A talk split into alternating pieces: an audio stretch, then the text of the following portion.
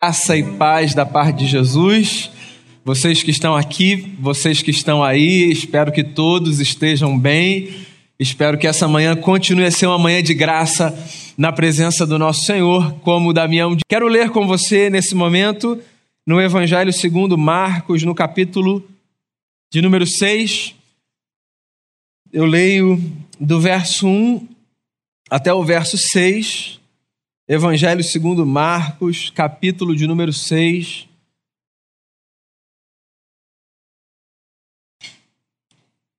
Diz assim o texto, a partir do verso 1.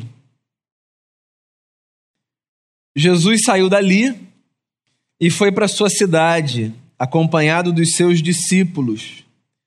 Quando chegou o sábado, começou a ensinar na sinagoga, e muitos dos que o ouviam ficavam admirados.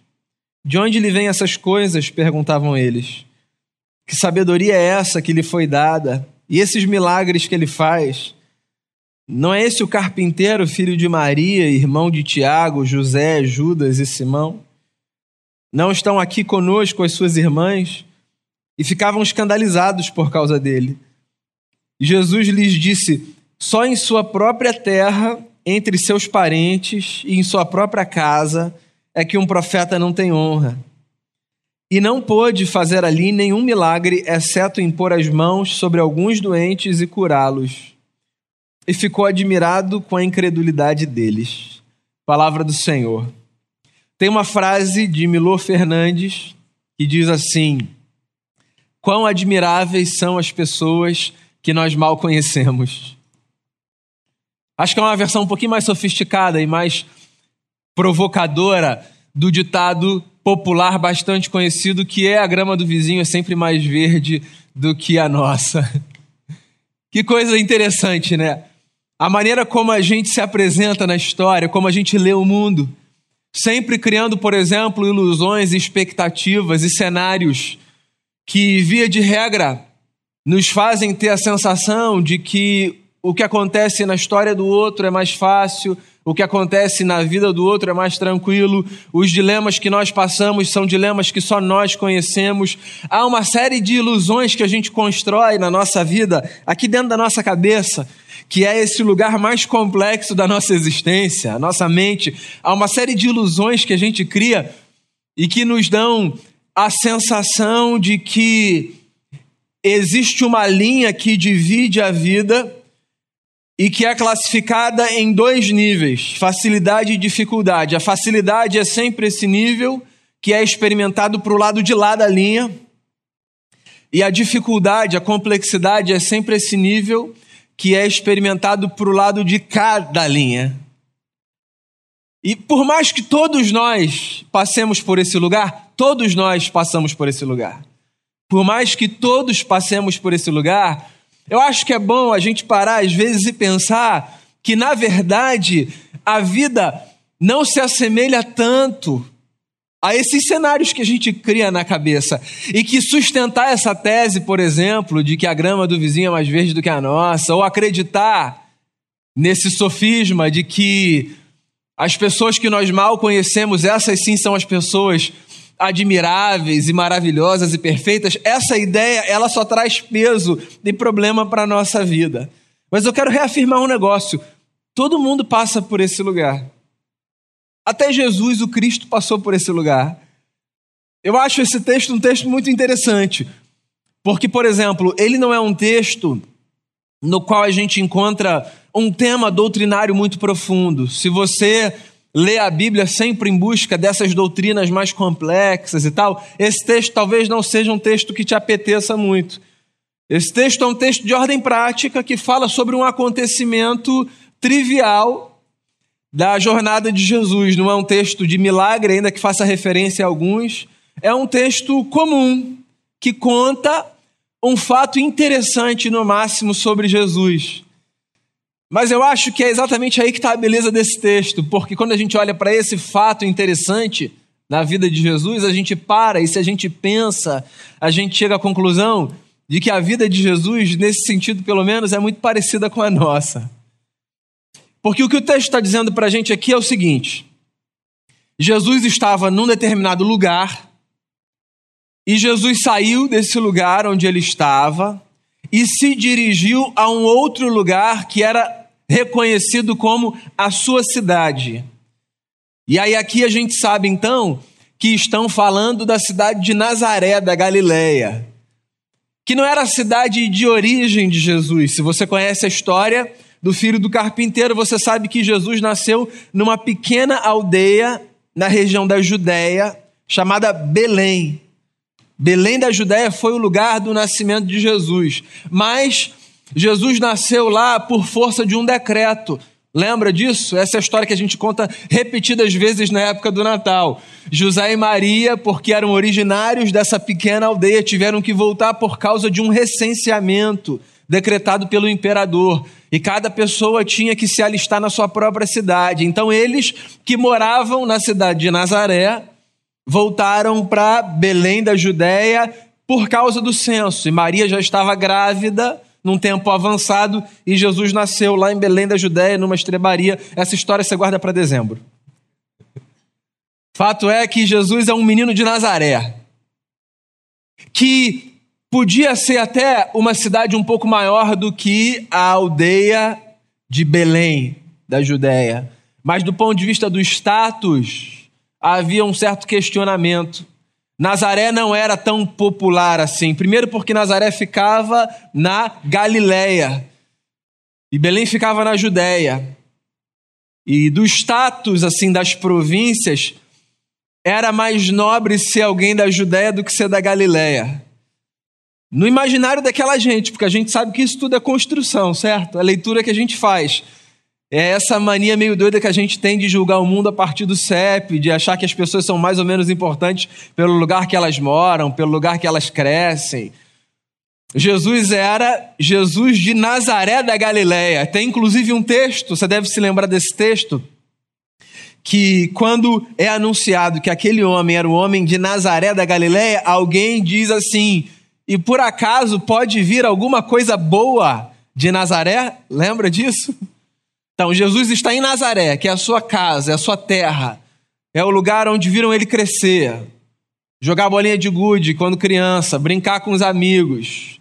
Jesus está nesse lugar, já adulto, já como uma figura pública conhecida, já reconhecido como um mestre em Israel, já reconhecido como um homem que fazia milagres, já seguido como um Messias. Então Jesus já está nesse lugar na sua jornada e ele volta para o lugar onde o viram como menino.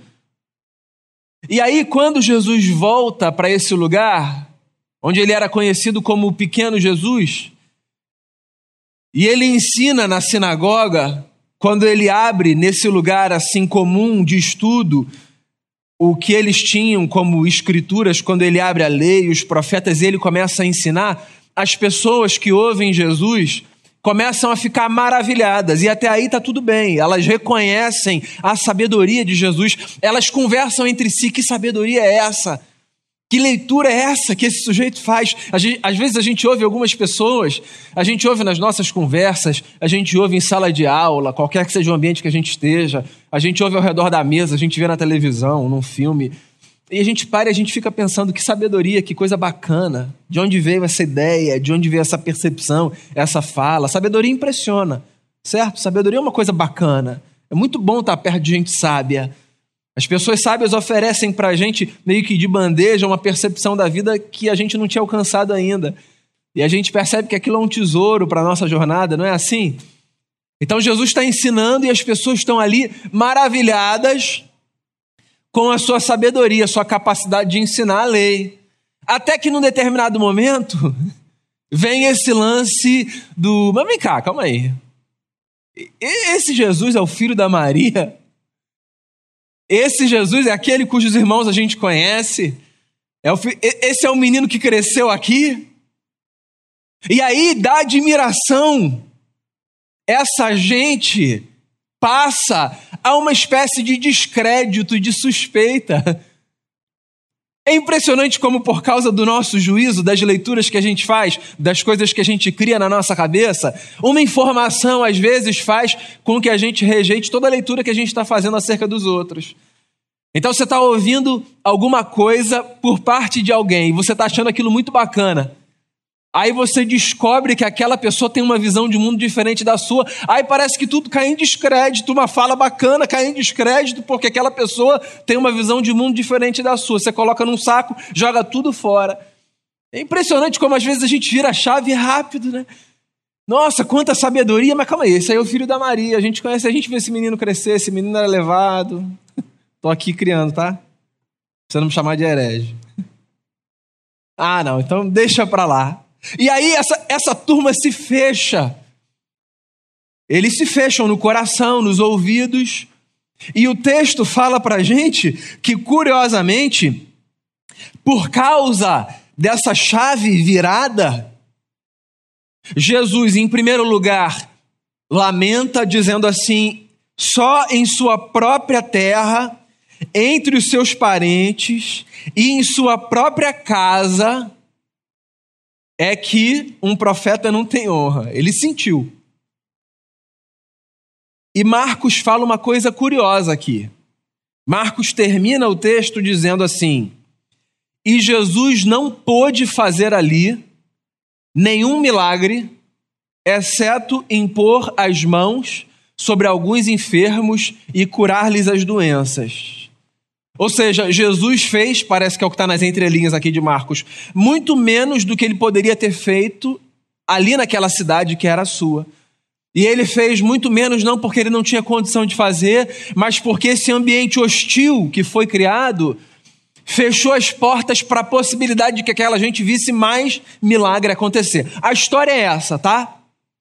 E com base nessa história, eu queria que a gente pensasse um pouco em algumas lições que a gente pode tirar, lições práticas para a nossa vida, sobre essa relação ilusória e fantasiosa que a gente tem com esse lance do distante e do próximo.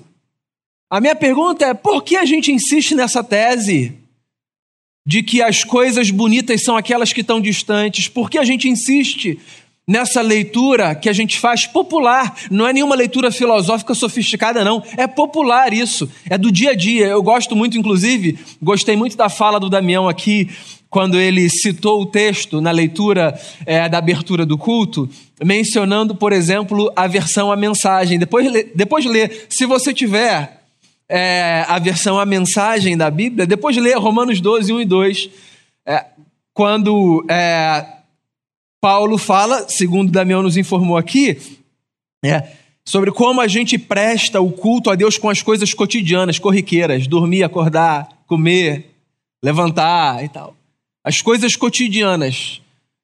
E, e quando Damião estava falando, eu me ative a isso, porque eu falei, isso tem tudo a ver com a mensagem. As coisas cotidianas, porque elas são cotidianas, às vezes elas fazem com que a gente crie uma espécie de descrédito e aí o que a gente faz no dia a dia, as pessoas com as quais a gente está no dia a dia, quem está perto, quem a gente conhece, vai vai ganhando no nosso imaginário assim uma reputação de ah, mas nem é tão bacana, nem é tão importante. E aquilo que está longe, aqueles que estão distantes, aqueles que a gente só toca no nosso imaginário com a leitura que a gente constrói, eles vão ganhando essa áurea meio mítica, assim, esse negócio assim idealizado. Então eu queria que a gente pensasse: por que isso acontece?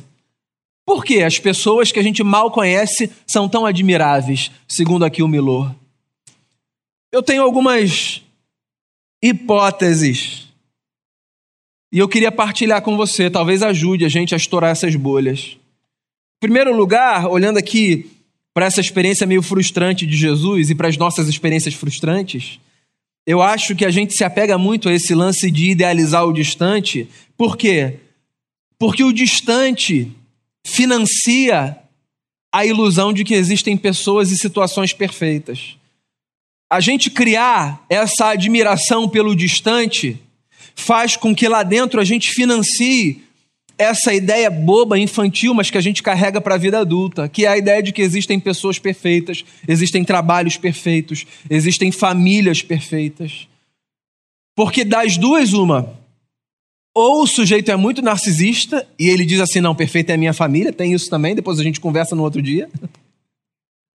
Ou ele é um sujeito de pé no chão, sabe que a sua não é perfeita, porque ele não é perfeito, As pessoas com as quais ele convive também não são perfeitas. E está sempre nessa comparação infantil, olhando para a história dos outros e dizendo assim: ah, tá vendo? Olha lá como é que funciona, olha como é que dá certo. Olha como é que podia ser mais fácil. Olha o outro sempre rindo.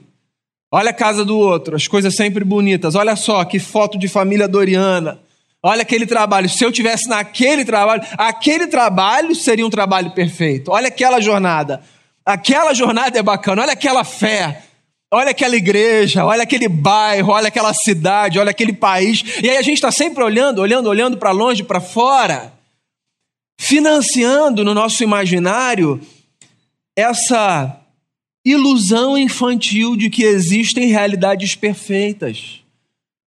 E a verdade, amigos e amigas, que todos conhecemos, a verdade nua e crua a esse respeito é: não existem pessoas perfeitas. Não existem experiências perfeitas.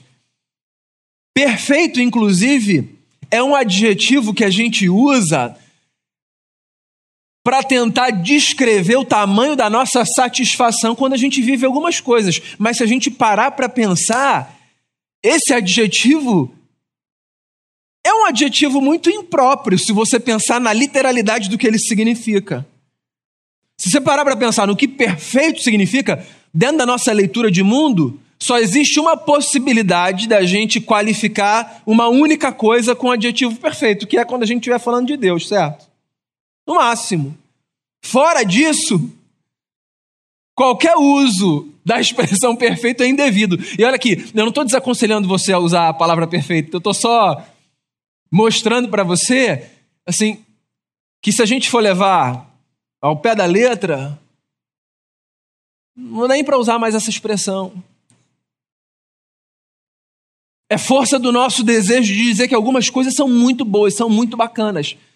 Mas eu acho que é importante frisar isso, porque às vezes a gente vive em busca desse negócio chamado perfeição, às vezes a gente vive atrás dessa experiência e a gente se frustra demais, demais. Você sabe por quê? Porque essa obsessão pela perfeição, que no imaginário está sempre em alguma coisa distante, ela impede a gente de desfrutar de algumas coisas maravilhosas que a gente tem. Na verdade, eu diria de muitas coisas maravilhosas que a gente tem, que a despeito de não serem perfeitas, são ainda assim maravilhosas. Verdade ou não é? A menos que você não esteja bem, tá? Na sua estrutura psíquica, a menos que você não esteja bem emocionalmente, porque essa é uma possibilidade. Se eu perguntar assim a você, a sua vida é perfeita, eu imagino que, como eu, você dirá assim: não, minha vida não é perfeita. Mas se eu perguntar em ato contínuo assim, você deseja parar de viver? E aí eu vou reafirmar o que eu disse aqui há 10 segundos. A menos que você não esteja bem emocionalmente, na sua estrutura psíquica, porque isso é uma possibilidade. Se eu perguntar a você, você deseja então não mais viver? Já que você não tem uma vida perfeita? Eu imagino que você dirá: não, não, eu desejo continuar vivendo. Por quê? Porque a vida é maravilhosa, ainda que ela não seja perfeita. E os seus relacionamentos, eles podem ser qualificados como maravilhosos, mesmo que eles não sejam perfeitos. E a gente precisa entender esse negócio. Parar de achar que o que a gente precisa é cultivar uma expectativa por aquela outra coisa, que é sempre uma outra coisa, que está sempre distante. Isso impede a gente de desfrutar de muitas coisas maravilhosas que a gente tem, muitas coisas maravilhosas. Isso é de ordem prática. É de ordem prática, entende? O que eu estou querendo dizer com isso? Que você não pode admirar outras coisas? Em absoluto. Inclusive, você olhar para outras coisas e dizer, bacana aquilo ali, hein? Pô, bacana aquela casa, bacana, bacana o jeito como eles vivem. Você fazer quadros comparativos e admirar outras coisas pode ser maravilhoso no sentido de que isso pode ser inclusive um estímulo para você se aprimorar, para você crescer, para você caminhar, para você avançar, para você não ficar estagnado. Pode ser maravilhoso. Eu não estou dizendo feche os olhos para o que está do lado de fora. O que eu estou dizendo é cuidado com essa espécie de armadilha na qual a gente se encontra às vezes, de perceber a nossa mente capturada só pelo outro, só pelo que está lá. Porque isso é uma prisão invisível. Que, por sinal, é a pior ordem de prisão na qual a gente pode se encontrar a prisão que é invisível. Porque, por ser invisível, dificilmente ela é percebida, sobretudo por quem está dentro dela. Às vezes os outros até percebem. Às vezes as pessoas até dizem assim: ó, você não acha que você está preso numa espécie de obsessão? Você não acha que você está. Não tem nada te prendendo, não? Às vezes a gente percebe no outro. É sempre mais fácil perceber no outro do que na gente. E a gente, às vezes, está ali nesse lugar, nessa redoma, e não se dá conta. Então, essa é a primeira razão pela qual eu queria encorajar você a abandonar essa ideia de que bonito é o distante, de que bacana é o outro, de que admiráveis são as pessoas que nós mal conhecemos, porque essa obsessão pelo distante financia a ilusão de que existem pessoas perfeitas e não existem pessoas perfeitas. Ou a gente admite esse negócio, ou a nossa vida vai ser, me perdoe que é a força da expressão, um verdadeiro inferno. Ou a gente admite que as pessoas com as quais a gente se relaciona não são perfeitas, que nós não somos perfeitos, que o nosso chefe não é perfeito, que o nosso empregado não é perfeito, que os nossos amigos não são perfeitos, que aqueles que ocupam espaços na sociedade não são perfeitos. Ou a gente admite esse negócio, ou a nossa vida vai ser um inferno. Segunda razão pela qual eu acho que esse texto ensina a gente a, a cultivar uma relação saudável nessa leitura com aquilo e aqueles que estão distantes. A obsessão pelo distante priva a gente de experimentar a realidade, prendendo a gente, volto a dizer, numa grande ilusão. A gente só experimenta a realidade da vida, a realidade da vida, quando a gente para de ficar obcecado com essa caixa que tem dentro da gente, que é a caixa da ilusão. Se você parar e pensar, por mais que haja muita coisa difícil na vida, e como o B estava sinalizando aqui na hora do louvor, por mais que nós ainda estejamos atravessando talvez o período mais difícil pelo qual nós já passamos, por mais que os dias sejam difíceis, que as lutas sejam intensas. A realidade é: a jornada não é feita apenas por todas essas tragédias que nos acometem. Verdade ou mentira? Há coisas maravilhosas acontecendo no chão da nossa história, coisas maravilhosas, que talvez, veja bem, não capturem tanto a nossa atenção quanto as coisas trágicas que acontecem. Até porque isso é muito natural do comportamento humano. As coisas trágicas têm uma capacidade muito maior de capturarem nossa atenção. Então é muito mais fácil a gente ficar hipnotizado por aquilo que de trágico acontece na nossa vida do que por aquilo que de bom está acontecendo. Então, se eu estou, um exemplo aqui, atravessando uma enfermidade X, por mais que muitas outras coisas na minha vida estejam bem, é muito provável que eu passe os meus dias dando muita atenção à enfermidade que eu estou atravessando. E veja bem, não é uma condenação, eu não estou dizendo que isso é um problema, isso é um fato, eu estou só dizendo que isso é um fato. Então, às vezes, seu casamento pode estar bem, vou dar um outro exemplo, sua relação com os filhos pode estar bem, é, a sua saúde pode estar boa, mas imagine que o seu trabalho esteja assim na pior fase da sua vida. É possível que isso fique em evidência, certo? Que todas as outras coisas fiquem num segundo plano, numa espécie de gestalt. Assim, o trabalho que vai mal fica na perspectiva, como figura, e todas essas outras coisas ficam como fundo, como cenário. É natural que seja assim, mas é bom que a gente olhe também para as coisas boas que estão acontecendo e não apenas para a idealização que a gente faz quando a gente quer manter distante aquilo que está ruim ou trazer para perto o que está bom, que está sempre lá fora. Por que é bom que a gente faça esse exercício? Porque é isso que mantém o nosso pé descalço em contato com o chão da história, com a realidade. Existem muitas coisas boas acontecendo. O camarada está aqui ouvindo Jesus na sinagoga e está dizendo que impressionante, que leitura. E se você tomar, por exemplo, a leitura que Jesus oferece da lei de Moisés, que está lá no Sermão da Montanha, de fato, qualquer explicação de Jesus devia ser fascinante mesmo, né? O Sermão da Montanha, por exemplo, tem um monte de reinterpretação de Jesus da lei de Moisés. Não sei se você já parou para pensar nisso. Né? Mateus 5, 6, o que você tem ali é uma reinterpretação de Jesus da lei de Moisés, é a leitura que ele está fazendo. E é impressionante, impressionante, quando ele diz, por exemplo, é, vocês ouviram o que foi dito, eu, porém, digo a vocês, lembra disso? Reinterpretando a lei. Ele está assombrando as pessoas com a interpretação dele. Então Jesus era mesmo impressionante, a interpretação que ele fazia da vida. Quando ele colocava a religião, por exemplo, no cantinho. Então tinha um camarada com fome. Aí tinha uma lei religiosa que dizia assim: ó, ninguém pode comer o pão que está no templo, o pão da Santa Ceia. Qual foi a criança que cresceu na igreja que nunca pegou um pão da Santa Ceia depois do culto e escondido tomou uma bronca de um diácono, dizendo: olha o que você fez. Aconteceu com Jesus uma vez. E aí ele foi questionado pelos religiosos que davam à lei assim uma dimensão, e ele oferece uma outra interpretação. Uma outra interpretação. Mesma coisa acontece quando ele cura no sábado.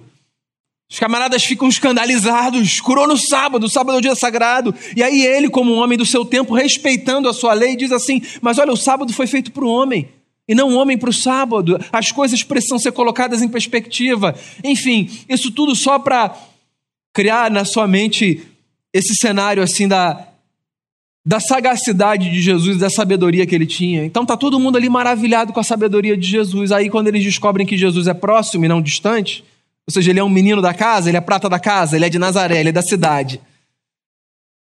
Aí eles falam: "Ah, não".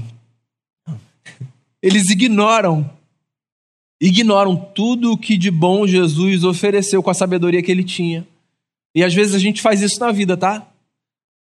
Às vezes há coisas na balança que não pesam tanto, se a gente parar para olhar, mas que pela nossa loucura são suficientes para a gente fazer jogar fora tudo que de bom está no outro prato. E a gente muitas vezes na vida joga fora muita coisa que a gente não devia jogar, pelo preconceito que a gente tem, pela leitura torpe que a gente faz, por esse estigma que a gente coloca, de olhar para pessoas e fazer a mesma afirmação que fizeram certa vez acerca de Jesus. Será? De Nazaré pode vir alguma coisa boa? Daquela pessoa ali, conheço fulano. Conheço fulano. Fulano engana os outros. Acho engraçado isso. Fulano engana os outros. Como se, é, para que as coisas que fulano dissesse valessem, ele precisasse ser uma pessoa perfeita. Uma vez, deixa eu contar uma história para vocês. Achei isso curioso. Aconteceu até com uma pessoa próxima a mim, um amigo. Uma vez eu coloquei uma foto de um livro que eu estava lendo, das cartas do Nelson Mandela na prisão.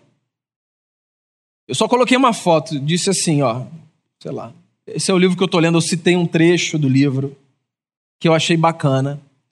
Aí um amigo me mandou uma mensagem, disse assim: Você sabia que Nelson Mandela. E aí começou um tratado ali para invalidar o fato de eu estar tá lendo a obra. E eu pensei assim: quando eu pregar num salmo de Davi, vão dizer assim: você sabia que o Davi matou um cara para ficar com a mulher dele? E vão dizer: não, não, não prega mais em Davi, não. Hein? E quando eu falar do profeta Elias, será que vão dizer assim: acho que você não devia falar do profeta Elias, não? Você sabia que umas crianças morreram porque chamaram o camarada. Entende? E essa leitura louca que a gente faz de achar que as pessoas precisam ser invalidadas porque a gente sabe alguma coisa delas. É claro que os cenários da vida não são tão simplistas assim, como a minha afirmação aqui pode fazer parecer, mas eu acho doido esse negócio, como a gente descredibiliza, deslegitima pessoas porque elas têm erros. Isso só mostra que a gente ainda tem aquela ilusão de que as pessoas precisam ser perfeitas para que a gente se relacione com elas, para que a gente ganhe alguma coisa delas, sabe, da troca. E aí vem a minha terceira lição, e com ela eu encerro a minha fala. E aí eu fico pensando no quanto a gente perde na vida quando a gente continua a acreditar nesse negócio de que boas são as coisas que acontecem lá, longe, e boas são as pessoas que estão lá, longe. Porque o que eu já mencionei, que o texto diz, é que essa gente deixou de ver muitos milagres que eles poderiam ter visto. Porque essa fixação pelo distante, ela rouba da gente a possibilidade de ver os muitos milagres que estão acontecendo aqui, ó, do nosso lado. Esse negócio de eu olhar o tempo todo pela janela, de eu deixar a porta aberta e ficar só olhando lá para fora, achando que todas as coisas bonitas que estão acontecendo no mundo estão acontecendo do lado de fora. Esse negócio faz com que eu deixe de ver as muitas coisas maravilhosas que estão acontecendo aqui, porque a verdade é, amigos e amigas, que muitos milagres acontecem aqui, debaixo dos nossos pés. E eu não estou falando desses milagres espetaculares. A gente precisa recondicionar a leitura que a gente faz do que um milagre significa. A gente precisa pensar nesse negócio. A gente precisa parar de achar que milagre é só o que acontece quando um diagnóstico é invertido. A gente precisa parar de achar que milagre é só o que acontece quando, num período de crise, é, uma porta de emprego é aberta. A gente precisa parar de, de espetacularizar um milagre. O milagre não é só essa coisa maravilhosa que acontece, inexplicável, do anjo que aparece, dos céus que se rasgam. A gente precisa trazer o um milagre para a experiência cotidiana. Volta ao texto que o Damião citou. A experiência cotidiana está repleta de milagres. Um perdão oferecido, um perdão solicitado, isso é um milagre numa raça que tem um coração duro como é a nossa. Certo? Um pão partilhado num mundo de gente egoísta, é um milagre. Uma esperança cultivada no coração, num mundo de desesperança, isso é um milagre. A gente avançar e dar mais um passo, uma lágrima que se enxuga, num cenário onde a gente tinha todas as razões para chorar sem parar, isso é um milagre. Existem muitos milagres acontecendo debaixo dos nossos olhos, dentro da nossa casa. E se a gente não parar e abandonar esse negócio louco e infantil de que bonito é só o que está lá fora, a gente vai deixar de ver muitos milagres de Jesus aqui na nossa Nazaré. Muitos milagres de Jesus.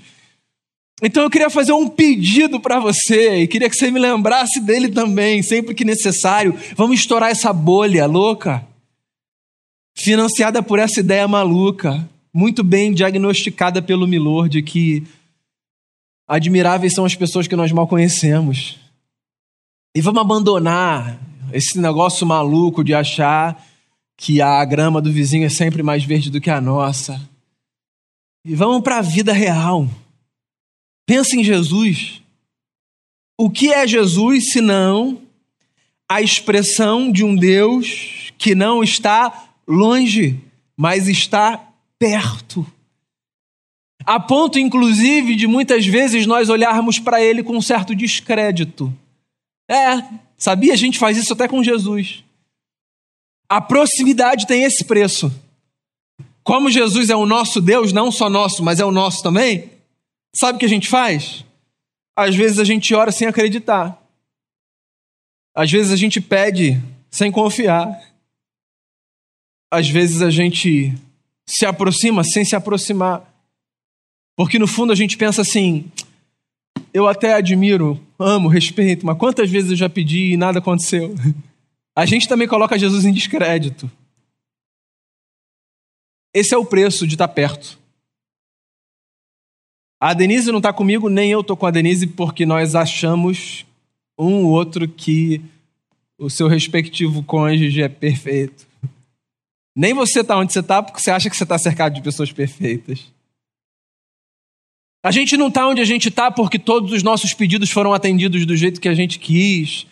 E eu imagino, inclusive, que você não esteja na igreja porque você acha que Deus vai sempre te atender do jeito que você deseja. Porque a notícia do evangelho não é, tá vendo aquele Deus lá no céu? Que fez esse mundo bonito? Olha como ele é admirável. A notícia do evangelho não é essa. A notícia do evangelho é, tá vendo esse Deus que se fez homem, entrou aqui na história, que caminha com a gente? esse Deus que tomou forma. Está vendo esse Deus que cresceu e que foi alvo de descrédito e que continua sendo alvo de descrédito? Ele está perto.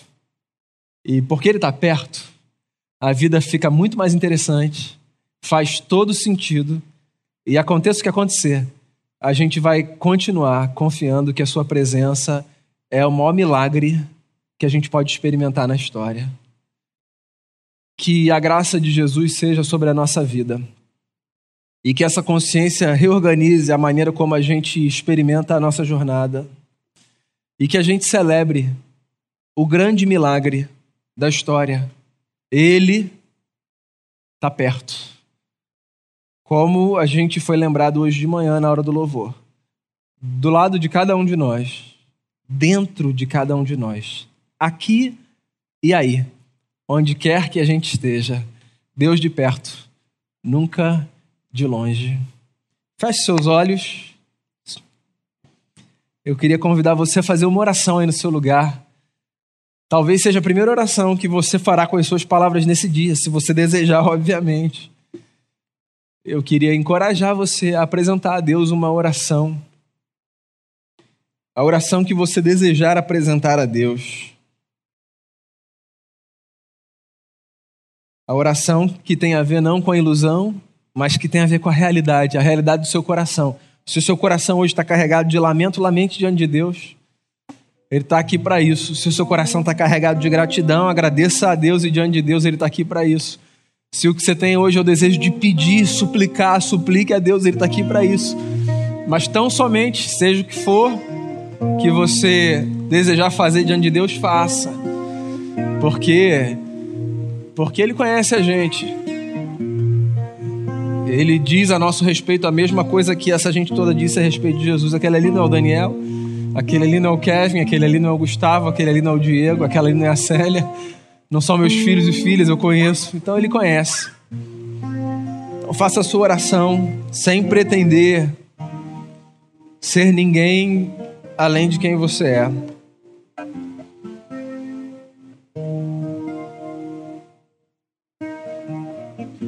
Senhor, a gente está aqui, bem pertinho do Senhor